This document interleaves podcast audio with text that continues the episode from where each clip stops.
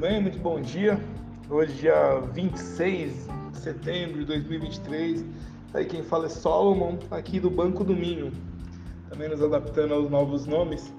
Então eu vou responder aí sobre a questão que colocamos na Escola Financeira para Médicos, que perguntava sobre né, o interesse ou e sugeria um método para a aposentadoria.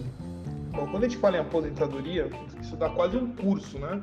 A aposentadoria ela envolve eh, uma nova vida, que é a vida pós-trabalho, então tem todo um trabalho psicológico, um trabalho de costume, uh, vai ter às vezes diminuição de capital, que não foi feita uma boa organização, então tem aí também um estudo para fazer.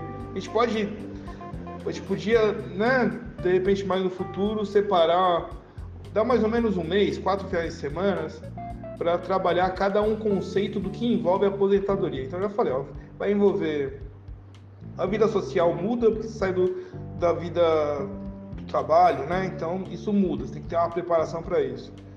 A vida familiar, ela é alterada, porque você vai ficar mais tempo com a família, né? Então, aí você determina também para si eu vou me aposentar, ficar na cidade, eu vou me aposentar, mudar para o interior, às vezes, né? Mudar para uma região de praia, mudar para o país que da onde veio. E isso daí altera também a relação com a família, já que não está mais preso no trabalho.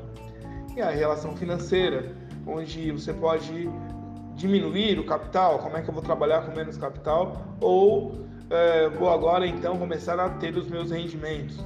Né? Eu, trabalho, eu fiz minha lição de casa e agora tenho meus rendimentos.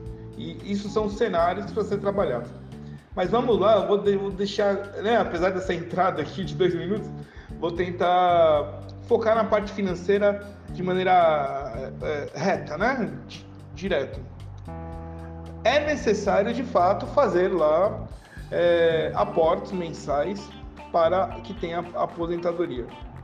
Eu não sugiro os fundos dos bancos porque lá você tem uma questão, se você ler o contrato, sempre tem no final uma taxa de arrasto, uma taxa de administração, que em alguns casos pegam até 40% do investido. Quer dizer, de cada 100 mil reais que você colocou, 40 mil reais ficou para o banco. Se é assim, então você compra uma casa de 100 mil e fica com a casa de 100 mil reais, né? Então, uh, Tesouro Direto serve, que são os títulos federais que vão acompanhar a inflação.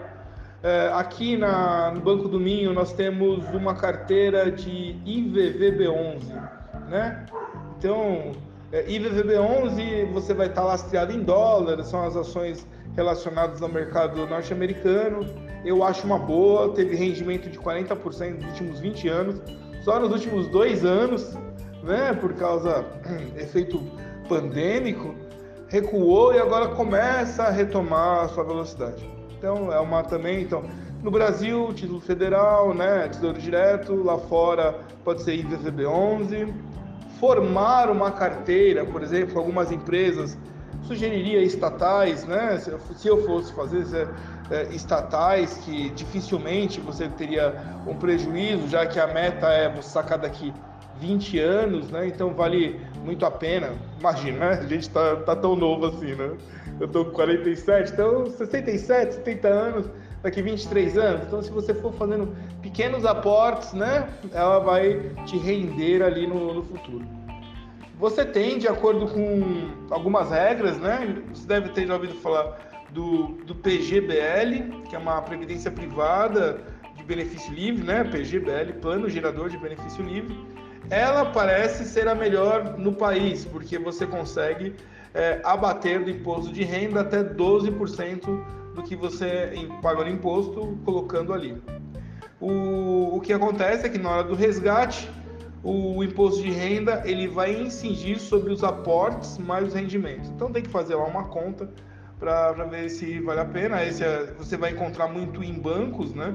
Esse tipo de, de investimento e o VGBL, que é também chamado Vida Gerador Benefício Livre, então VGBL.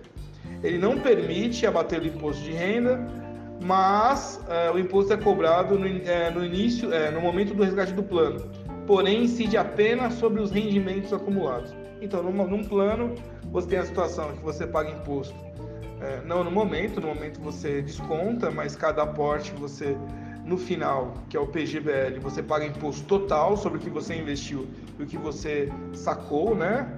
E o VGBL você tem a possibilidade, ou não, de acordo com a lei, ela vai simplesmente cobrar sobre os rendimentos. Então, colocou 100 mil, né, já que você pagou o imposto sobre 100 mil naturalmente, então os rendimentos disso daqui 23 anos, né, é, você vai, vai receber. Então, fizemos aqui em 5 minutos um pequeno voo panorâmico sobre o que seria esses uh, dois tipos de, de aposentadoria, né? Então, espero que eu tenha sanado. Depois eu vou tirar isso daqui e vou colocar também no podcast.